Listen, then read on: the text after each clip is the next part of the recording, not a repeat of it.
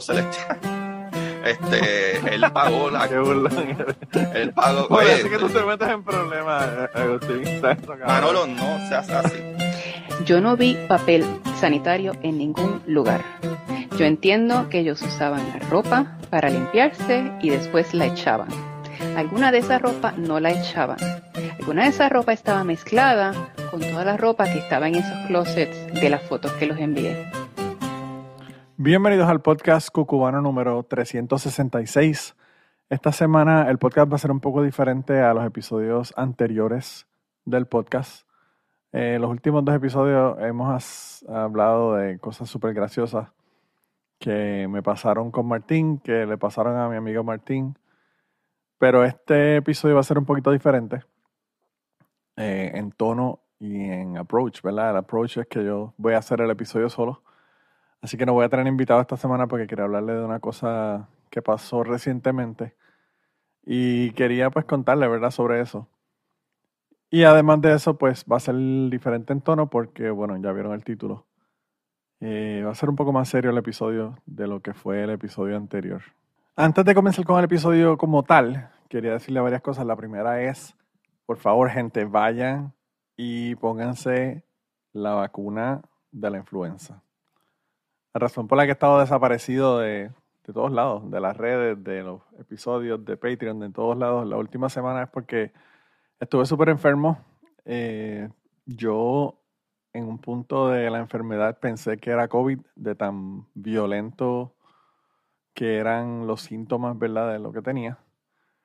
Y decidí ir con toda la familia, porque toda la familia también estaba enferma, a, a una clínica a que me verificaran, a ver qué carajo era lo que teníamos.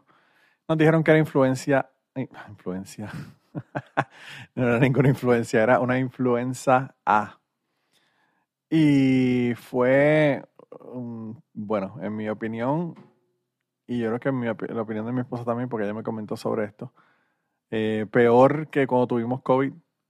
Y yo creo que es la peor enfermedad que yo he tenido en los últimos probablemente 10 años. Así que si usted tiene la oportunidad de vaya, póngase la, la vacuna, porque aparentemente luego de dos años de casi la gente no tener ninguna enfermedad relacionada a la influenza, porque pues la gente usaba mascarillas, se estaban lavando las manos todo el tiempo. Y yo sigo haciéndolo, pero pues aún así me dio. Eh, pues es importante que la gente vayan y, y se protejan, porque de verdad que vino, vino con, con una venganza, con una vendetta a matar gente. no nos mató, pero nos tumbó como por tres días a, todo, a toda la familia. Así que esa es la primera, el primer anuncio eh, no pagado del episodio. Y además de eso, pues quería comentarle que estuve de vacaciones, estuve en, el, en la ciudad de Chattanooga, en Tennessee. Fuimos a llevar a los nenes a, allá a la ciudad de Chattanooga para que la pasaran bien. Ellos tuvieron esta semana pasada el fall break, lo que le llaman aquí el fall break, que es básicamente una pausa en, en, en el otoño, ¿verdad? De una semana libre. Y pues decidimos irnos para allá, para Chattanooga. Fuimos a, a un sitio donde hay eh, la colección más grande de los Estados Unidos de cohetes y parafernalia y asuntos, ¿verdad? De la NASA en Huntsville, Alabama. Eso fue de camino, paramos ahí. Y luego nos fuimos a Chattanooga, donde estuvimos allá unos cuantos días y fuimos al zoológico, fuimos al acuario. El hotel quedaba frente al río. La verdad que la pasamos brutal. Y pues después de eso, cuando regresamos, pues trajimos una influenza importada del viaje. Así que la primera parte del, del fall break estuvo bastante tranquilo. La segunda, no, no tanto, ¿verdad? No tanto. Incluso mi- mis hijos tuvieron que coger días adicionales de, después del- de la pausa de, de las clases porque pues no podían regresar a la escuela todavía. Así que nada, eso, eso es lo, lo que ha pasado, ¿verdad? En mi mundo recientemente. Y esto que yo le voy a comentar hoy, eh, le iba a hablar en el día de hoy, es algo que yo pensé hablarlo en Patreon y no comentarlo en el podcast regular. Pero luego dije, bueno, lo, lo puedo poner para el podcast regular porque pues tiene unos asuntos ahí que quería discutir al final que me parece que son muy importantes y que creo que todo el mundo debe debe escuchar sobre ellos, ¿verdad? Así que decidí hacerlo en el día de hoy. Antes de comenzar, eh, voy a estar haciendo referencia a cosas que hablé ya en un episodio anterior. Este episodio lo menciono muchísimo porque habla sobre mi tiempo en un grupo esotérico que yo estuve en Puerto Rico del año 93 al año 2006. 13 años. Y eh, pues yo hice un episodio de cómo yo descubrí el asunto del grupo, cómo entro al grupo y lo que pasó en el grupo, que pues para hacer el resumen corto, por si no quieren ir a escuchar el episodio, el episodio es el episodio 83 de, del podcast, se llama La pirámide y el, pederasta. Lo que resultó fue que la persona que dirigía el grupo resultó ser una persona que estaba abusando sexualmente de menores. Spoiler alert, después de haber dado el spoiler. Y pues la persona se la pasaba por toda Centro, Suramérica, incluso Europa y Estados Unidos, eh, abusando de menores de edad. Y cuando eso ocurrió en el grupo, se tomaron muchísimas medidas para tratar de evitar que esto volviera a ocurrir. Obviamente la noticia fue como una avalancha que, le dio a todo el mundo bien dura. Mucha gente no tenía ni idea, otras personas sí tenían idea, otras personas estaban eh, en el proceso y se hacían de la vista larga. Fue una de las cosas que más me molestó cuando eso ocurrió, ¿verdad? De que varias personas pues no, no protegieron a esos menores de edad, a pesar de que sabían qué era lo que estaba ocurriendo. En el caso mío, yo no, tenía idea de qué era lo que había ocurrido. Me enteré luego. En el año 2002, yo eh, fui a una, a una, a un concilio, ya le llaman concilio, a unas reuniones que, que se hacían cada dos años en diferentes partes del mundo donde había grupos organizados de la organización. Y en este caso, nosotros fuimos a, a Costa Rica en el año 2002.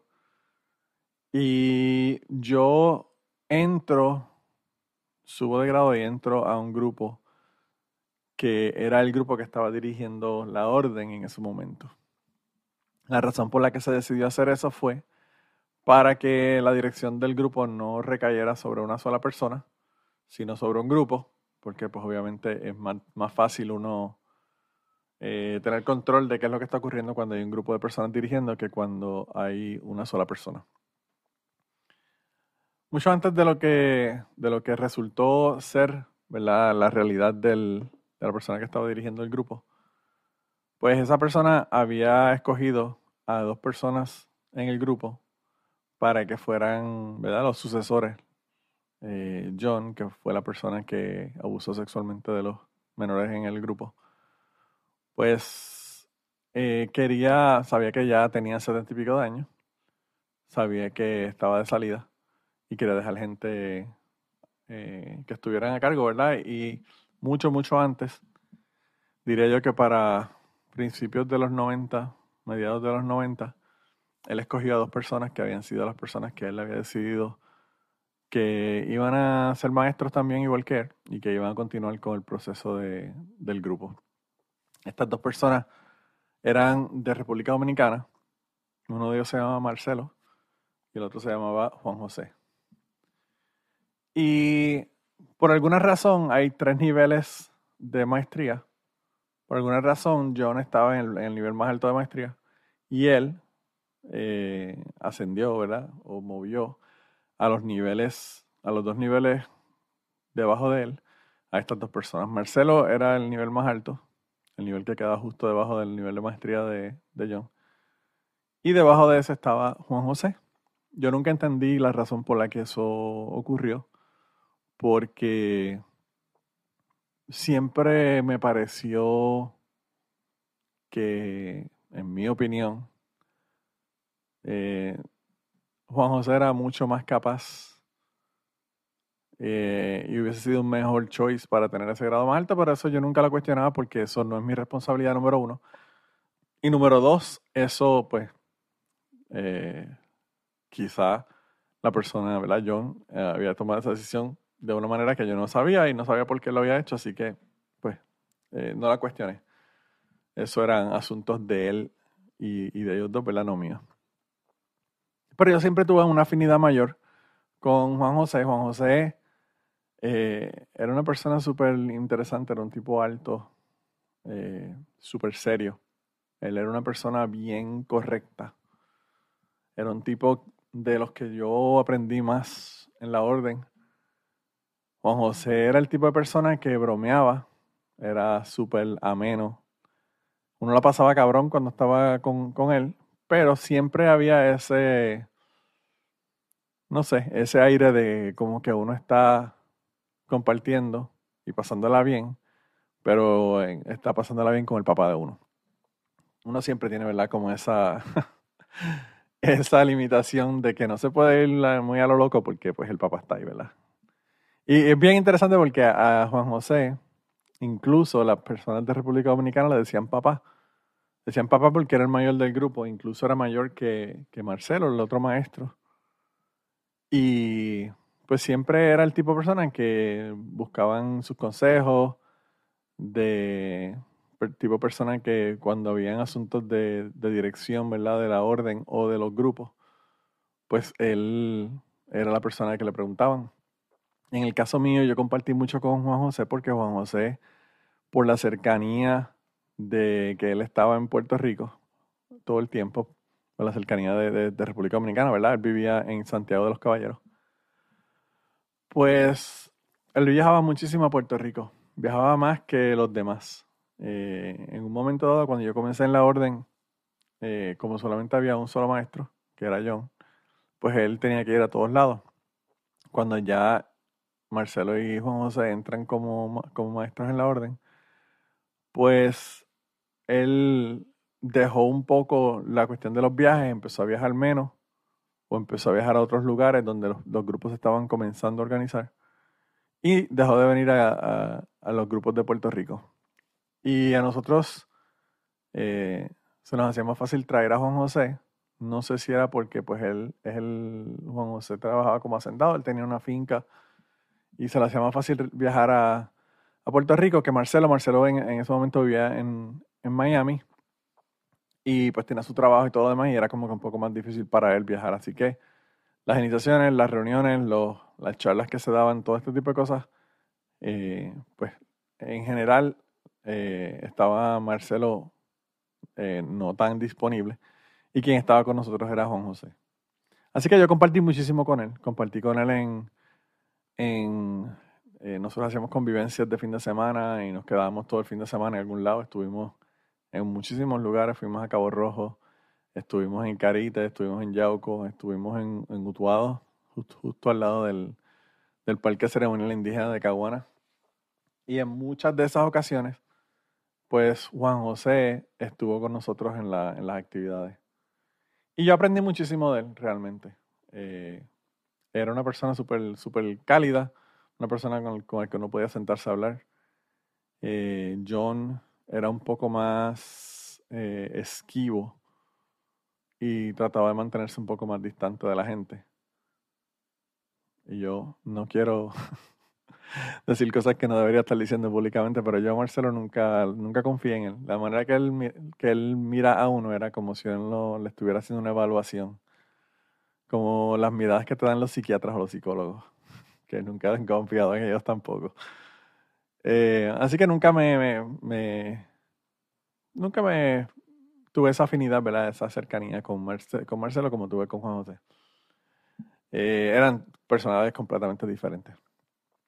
Luego de, de, que ya el grupo se comenzó a dirigir por un grupo de las personas que estaban en los niveles más altos, pues la, las reglas cambiaron, empezaron a, pedirles a las personas que fueran a terapia psicológica para tratar de evitar lo que ocurrió con, con John, de que estaba abusando de, menores de edad. Y no solamente por eso, sino por, pues, eh, estábamos, éramos personas que estábamos en contacto con muchísima gente de muchísimos países y pues querían evitar que se ocurrieran otro tipo de escándalos como este en el futuro. Así que eh, empezaron a cambiar eso, eh, hicieron esa regla. A mí me parece una regla bastante arbitraria porque yo pienso que todo el mundo se puede beneficiar de la de la terapia psicológica, pero yo pienso que obligar a la gente a hacerlo, pues tampoco es muy productivo porque pues la persona tiene que decidir, ¿verdad?, que quiere hacerlo y no ir para cumplir con un requerimiento. Eso yo siempre lo dije y nunca,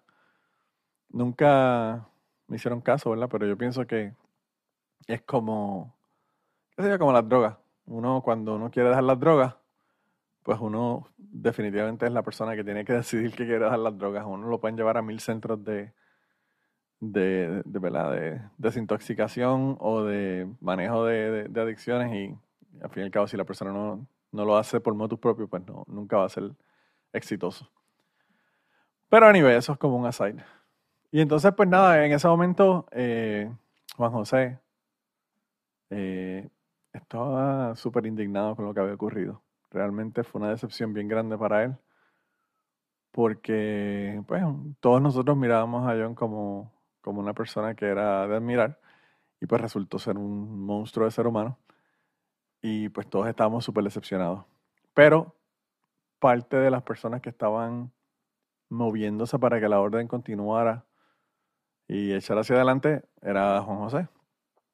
Él fue una de las personas que, que trabajó directamente con redirigir la orden para que no ocurrieran este tipo de cosas en el futuro. Luego de unos años después de que yo me salí en el año 2006, pues resultó que la orden implosionó. Yo no estoy seguro ahora mismo si la orden existe o no existe.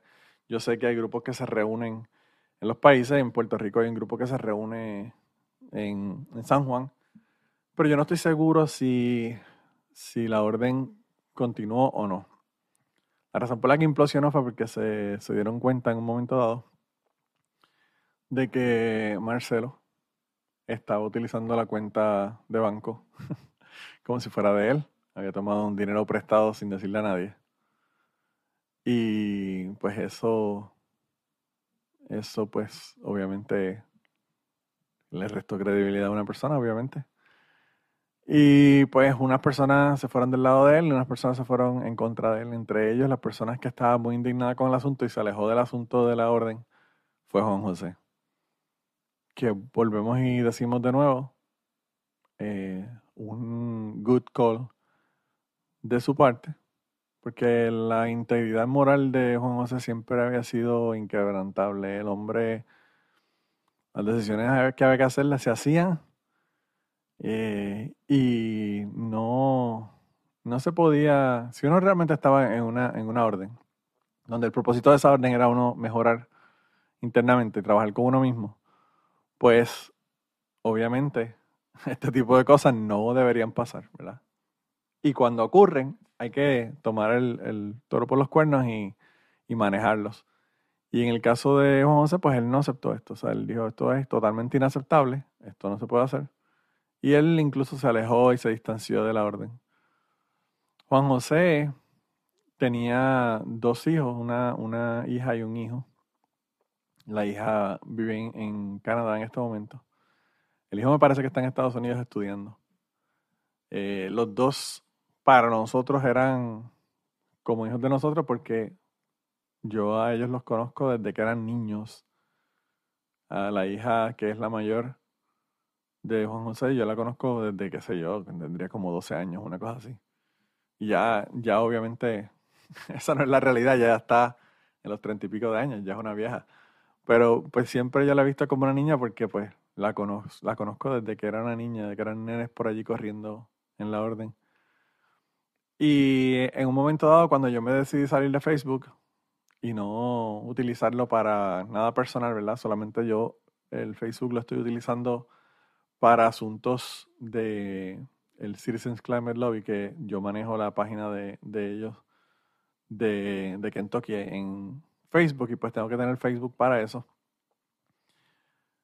Pues cuando yo decido salirme, yo en un momento dado le mandé un mensaje a todo el mundo, le dije, bueno, miren, yo me voy a salir, me voy a cambiar, esta es mi nueva cuenta, si quieren me añaden, si no, no me añaden, pero no voy a poner fotos de los nenes, no voy a poner nada personal que haya, ¿verdad? En, en, en el otro Facebook. Y la hija de Juan José me mandó un mensaje y me dijo, ah, qué lástima, porque me, siempre me gustaban las, las loqueras que yo ponía, mayormente políticas y sociales, cosas que yo ponía ¿verdad? Facebook en un momento dado era mi soapbox. Yo me trepaba en el soapbox y me ponía a hacer eh, proclamaciones eh, de cosas que yo veía mal o que eh, cosas que comentado sobre cosas que estaban ocurriendo. Y ella me dijo que en ese momento que, pues, que le, le dolía muchísimo porque no iba a tener todo ese tipo de cosas que le encantaban. Y yo nada, yo le dije que seguía ahí, que así que sé yo, que cualquier cosa que nos mantenemos en contacto. Y, y pues ahí se quedó la cosa. Yo de Juan José no supe por muchos años. Juan José, después de que yo me salgo, salgo de la orden en el 2006, yo me parece que la última vez que yo lo fui, lo vi fue como en el 2004 por ahí, que fui a una, a una actividad que se hizo en, eh, en Miami, donde él estaba. Así que yo a Juan José hace, bueno, desde el 2004, se podrán imaginar, estamos hablando de que hace un montón de años de que no lo, no lo veía. Pero siempre lo recordaba con mucho cariño y siempre recordaba muchísimo las cosas que había aprendido de él. Durante mi estadía, hace dos fines de semana, en Chattanooga, yo llevé a los nenes al, al zoológico para que tengan contexto de día. Fue el domingo 1 o 2, domingo 2 me parece, de, de este mes, ¿verdad? Sí, el 2. Y fuimos al zoológico, la pasamos brutal, los nenes le dieron comida, eh, lechugas, a unas jirafas, ¿verdad? Que habían, que habían allí en el zoológico. Y nada, realmente la pasamos brutal. Y por la tarde, luego de haber salido del, del zoológico, fuimos, comimos. Y después que comimos, regresamos al, al hotel porque los nenes querían ir a la piscina y qué sé yo. Y yo dije, bueno, pues perfecto, vamos, vamos, descansamos un ratito. Los nenes se meten en la piscina y we can call it a day, como dicen los gringos. Nosotros llegamos al hotel, fuimos a la piscina, los nenes se metieron a la piscina. Mi esposa y yo no nos metimos a la piscina, solamente estábamos en, en las sillas de, del área de la piscina. Y me llega un mensaje de un amigo de Puerto Rico con dos tweets. Y yo lo abro para ver qué era. Eh, los tweets son de José Miguel Soto J. No sé quién rayos es esa persona porque no, no lo sabía. Pero dice, lo voy a leer los tweets, son dos tweets. El primero dice, informamos por este medio la trágica noticia del asesinato de mi tío paterno Juan José Soto, junto a dos de sus empleados en su finca de Rancho Manuel de la Isabela.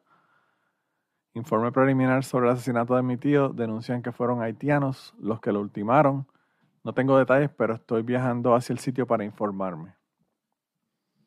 Yo, cuando leí eso- esos tweets, yo dije, bueno, la única persona que yo conozco de, que se llama Juan José, Juan José, el grupo del grupo de esotérico, ¿verdad?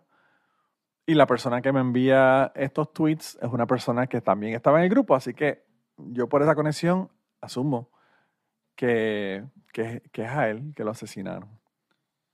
Eh, luego yo me entero de que, de que esta persona que pone los tweets, ¿verdad? Eh, Soto Jiménez, eh, Miguel, José Miguel Soto Jiménez, es el ex, ex secretario de las Fuerzas Armadas de República Dominicana, que pues además era sobrino de Juan José. Esa, esa parte yo no la sabía. Pero cuando me pongo a, a- a ver, a ver qué fue lo que pasó, ¿verdad? Porque me pareció una noticia súper increíble. Yo pongo en, en Facebook el nombre de Juan José y salen mil noticias sobre el asunto. Pero montones, montones de noticias. Eh, aparentemente lo que ocurrió fue que Juan José estaba en su finca. Juan José tenía casa en Santiago de los Caballeros, en República Dominicana, y además de eso tenía una casa en un área más hacia el oeste, hacia el noroeste, que se llama Estero Hondo. Y en ese pueblo, ¿verdad? Que, by the way, yo he estado en su casa. Nosotros en el año, ¿qué? 2098, 2000 por ahí. Me parece que fue en el 98 o 99. Hicimos un viaje a, en el 98. hicimos un viaje a República Dominicana para un concilio y yo estuve compartiendo con él eh, y con el resto del grupo, digamos como, qué sé yo, 300 personas. Fuimos a la playa en Esterondo, cerca de Esterondo, donde era su casa y luego de que terminamos, eh, Juan José organizó un montón de pescados que lo cocinaron allí mismo en la playa. Eh, comimos pescado ahí en la playa. Y después de que comimos pescado en la playa, nos fuimos a la casa de él. Y la pasamos brutal, realmente. Él tenía una, casa eh, que tenía altos y bajos. La parte de arriba tenía un balcón alrededor de estas casas tipo coloniales, ¿verdad? Y a mí me encantó la casa él, me parecía tremendo, tremendo lugar para tener una casa, ¿verdad? Pero ahí era donde él tiene su finca. Y él, pues, eh, se movía entre la casa de Esterondo y la casa de Santiago de los Caballeros, eh, en donde él tenía, pues, sus animales y además de eso ellos tenían frutos menores y un montón de otras cosas que tenían en la finca. Pues, aparentemente lo que ocurrió fue que una persona que era uno de los empleados de él, que el tipo era haitiano, pues por lo que se dice que eso no sé hasta qué punto todo esto sea cierto, porque pues solamente pueden saberlo la persona que lo asesinó y, las personas asesinadas obviamente no hablan. Él estaba en su casa, había otro empleado de él y había una persona que además era familia de, de Juan José, una señora que había ido a la casa porque él iba a hacer una, unos, unas mejoras en la casa y ella era arquitecto y pues estaban en la casa viendo qué era lo que iban a hacer y cómo iban a hacer los arreglos y los cambios a la casa. Y esta persona aparentemente vino, esto fue el sábado, yo me entero el domingo, pero esto ocurrió el sábado por la tarde supuestamente según el forense. Pues eh, la persona vino, empezó a discutir con el otro empleado de Juan José porque quería que le pagaran las dos semanas que había trabajado, él hacía como dos semanas, dos o tres semanas que estaba trabajando con, Juan José. Y pues ellos él le dijo que se pagaba los lunes y que era sábado, así que le iban a pagar el lunes. Aparentemente ocurre una esa discrepancia, la cuestión se va de control y esta persona haitiana mata a Juan José, a su empleado y al arquitecto. Y pues los encontraron el otro día muertos en la casa de Juan José. Yo no sé por qué este asunto de la muerte de Juan José me ha tocado tan duro, pero llevo dos semanas que no me lo puedo sacar de la cabeza. No sé si es porque pues, es una persona que yo quería un montón. A él, no solamente a él, sino a la familia también, a su esposa, eh, los hijos son gente que, fueron bien importantes en el proceso de mi vida de, estar en el grupo y las cosas que aprendí de ellos, obviamente. Y además de eso, pues, también quizá por la violencia de las muertes. No voy a entrar en detalles, pero eh, el tipo este que los asesinó, los asesinó con un machete. Así que ustedes se pueden imaginar, estamos hablando de de decapitaciones y todas cosas bien fuertes. Y entonces, yo no sé por qué a mí este asunto me ha tocado tan duro, pero pues sí, no me puedo sacar no solamente a él de la cabeza, sino a, a su familia. Cuando yo me entero de esto, que leo un par de noticias y veo lo horrible que fue el crimen y todo lo demás, dejé de leer porque ya no podía abrir con el asunto.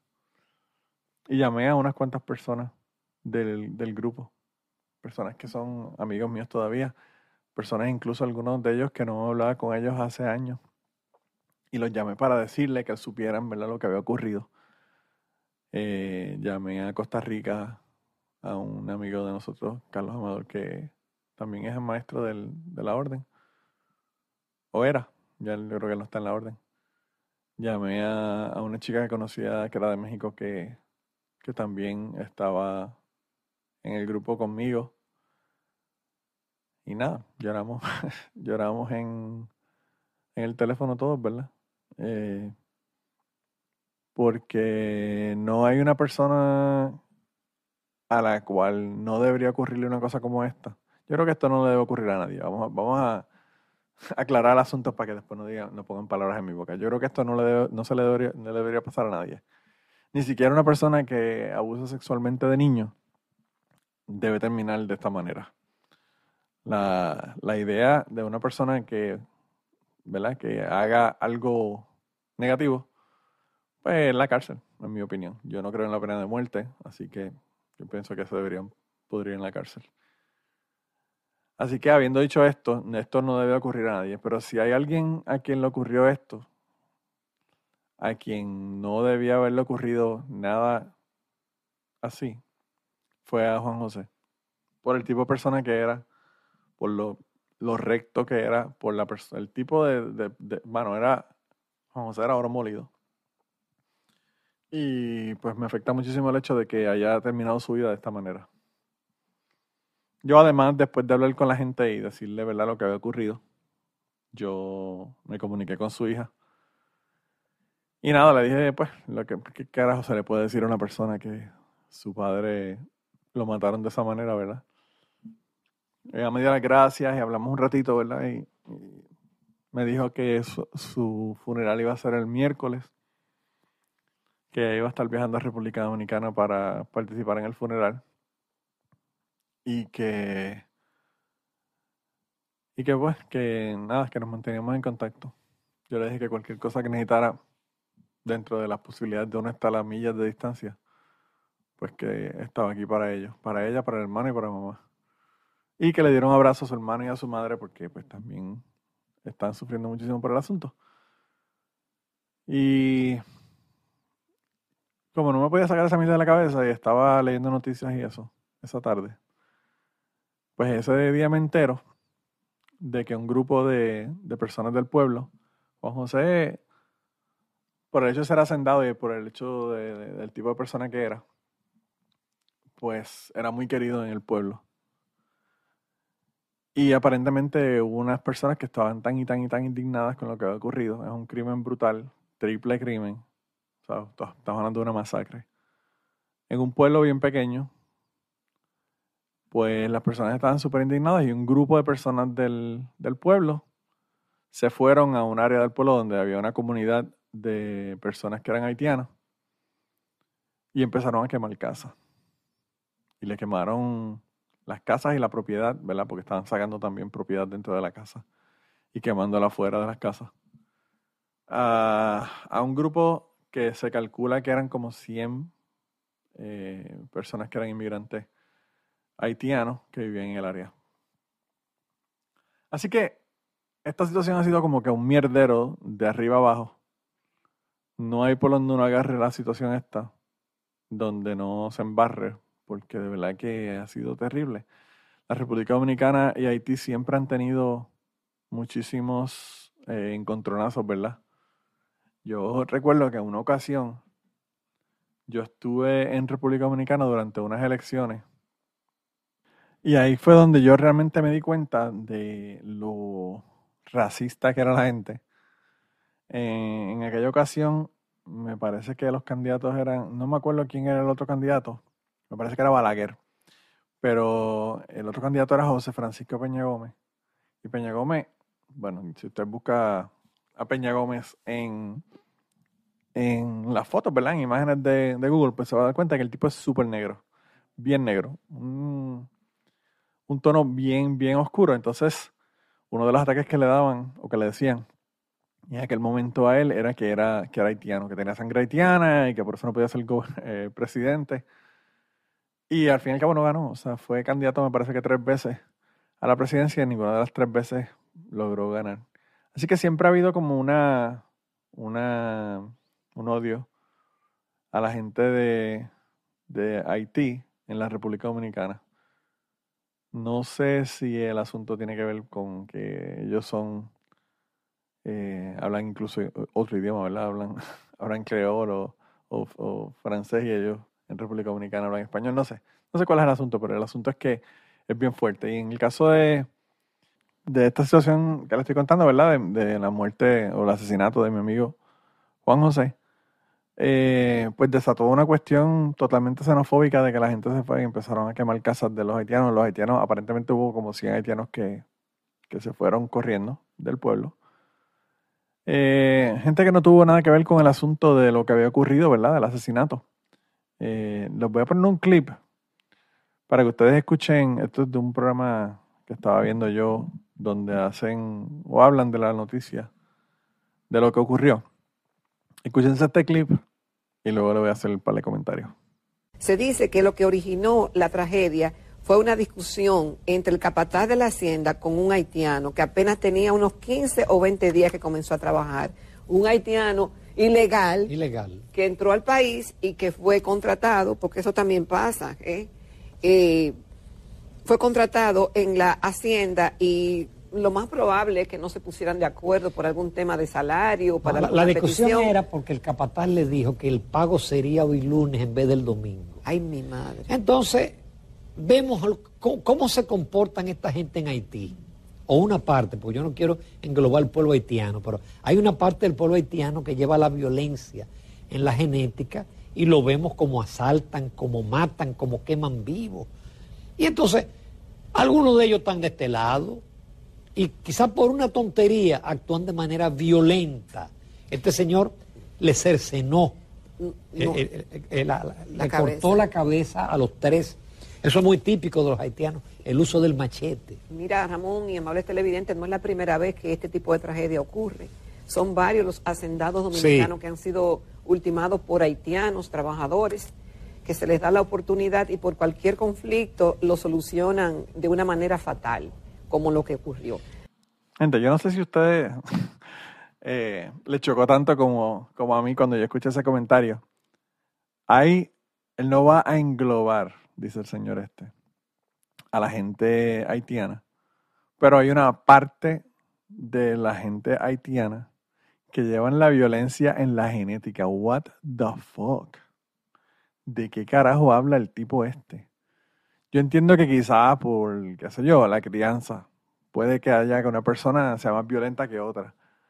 Pero decir que la violencia viene a nivel genético en los haitianos es una cuestión totalmente xenofóbica y me parece una, ¿verdad? una prueba o quizás una, un asunto bien, bien obvio, bien claro de la manera que piensan la gente en República Dominicana, que eso es un comentario que se hace en un programa de televisión, así como casualmente como si nada, ¿verdad? Y nadie lo cuestiona, ni la otra persona que, la señora que está también moderando con este tipo, le cuestiona ni le dice nada cuando él hace un comentario como este.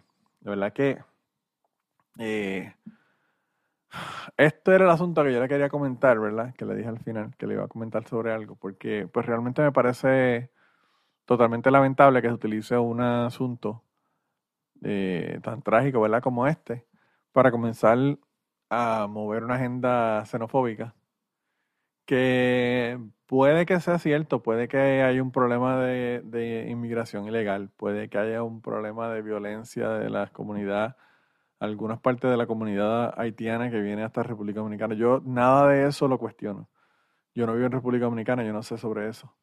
Pero yo pienso que este tipo de retórica, este tipo de comentarios que se hacen en la, en la televisión, pues lo que hacen es joder más el asunto, no, no ayudar, ¿verdad? No aportan al asunto.